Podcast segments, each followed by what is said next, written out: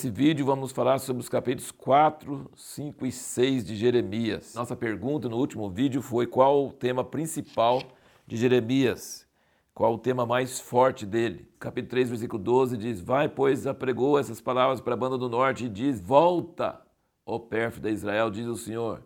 Não olharei ira para ti, porque misericordioso sou, diz o Senhor, e não conservarei para sempre a minha ira.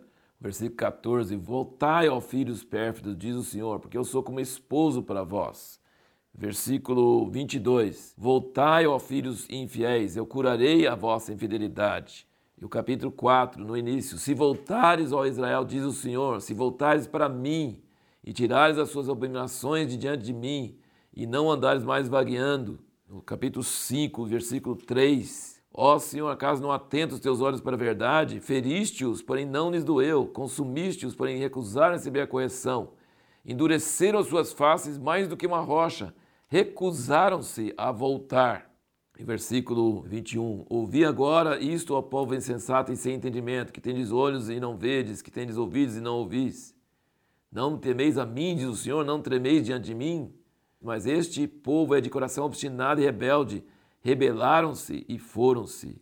E o versículo 29, acaso não hei de trazer o castigo por causa dessas coisas, diz o Senhor, ou não hei de vingar-me de uma nação como esta? E o capítulo 6, versículo 10, ele diz, a quem falarei e testemunharei para que ouçam? Eis que os seus ouvidos estão incircuncisos e eles não podem ouvir.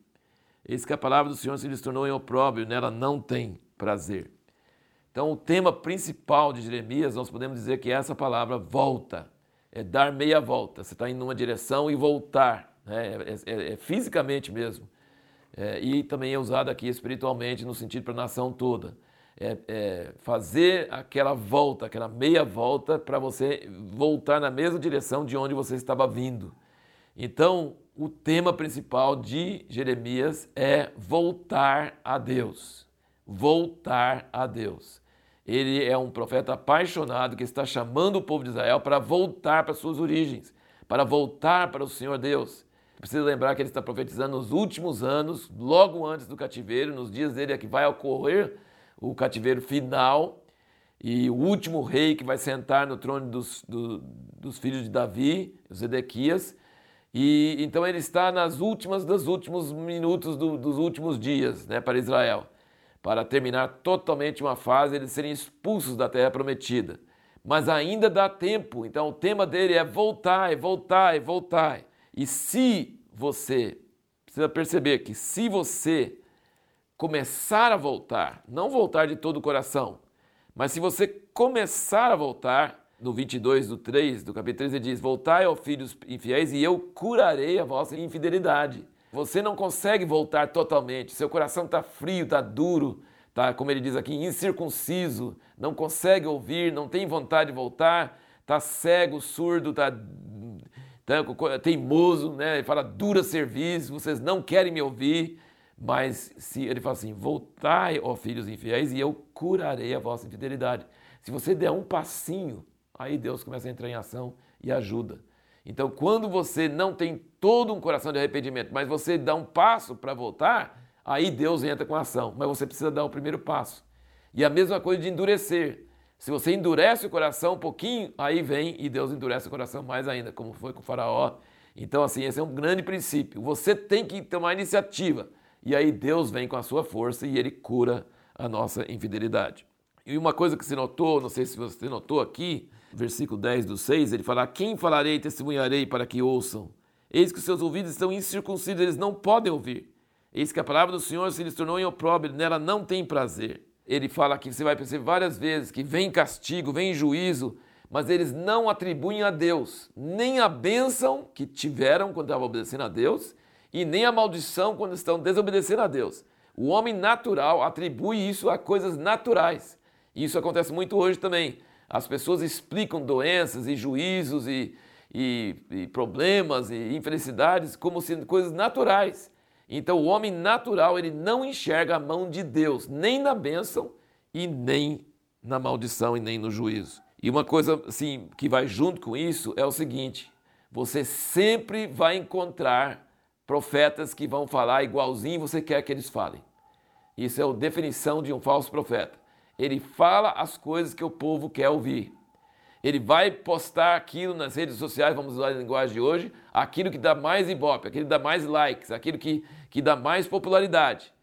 E, então, assim, sempre vai ter muitos falsos profetas. Na época de Jeremias tinha muitos que profetizam para o povo paz e prosperidade, que vai dar tudo certo.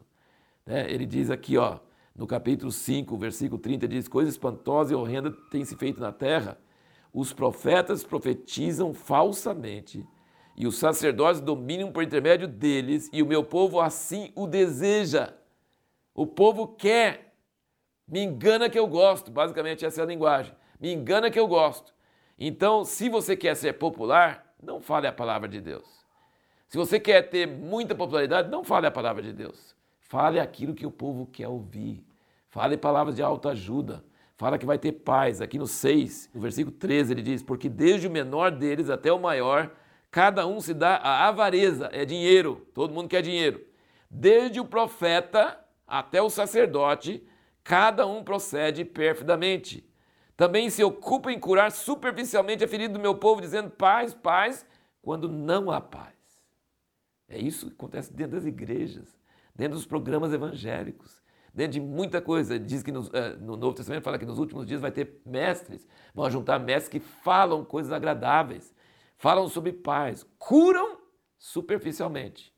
Porventura se envergonharam por terem cometido abominação? Não, de maneira alguma, nem tampouco sabem que coisa é envergonhar-se.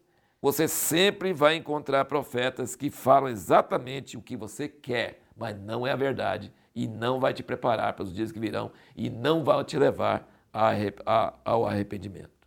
E o último ponto que eu quero falar hoje sobre essa leitura nossa é uma coisa que você vai ver em todo o livro de Jeremias. É a dor que Jeremias sente e ele expressa essa dor. Porque eles têm a, a difícil tarefa de falar com o povo que não atende o que ele está falando de ver os falsos profetas falando o contrário deles e todo mundo aplaudindo os falsos, e de saber, ele vê a destruição que vai vir sobre o povo dele e ele chora. E o versículo 19 do capítulo 4: Ah, entranhas minhas, entranhas minhas, eu me torço em dores, paredes do meu coração, meu coração se aflige em mim, não posso calar, porque tu, a minha alma, ouviste o som da trombeta e o alarido da guerra. Então, assim, é muito difícil para um profeta que realmente é profeta genuíno, se ele enxerga e o, o povo não está enxergando, está todo mundo achando, e os outros profetas falam: não, não, não, vai ser tudo bom. Né? E ele vendo e ele começa a sentir as dores e a tristeza de Deus pela situação do povo e também o que vai acontecer com o povo. Pergunta que nós vamos responder no próximo vídeo.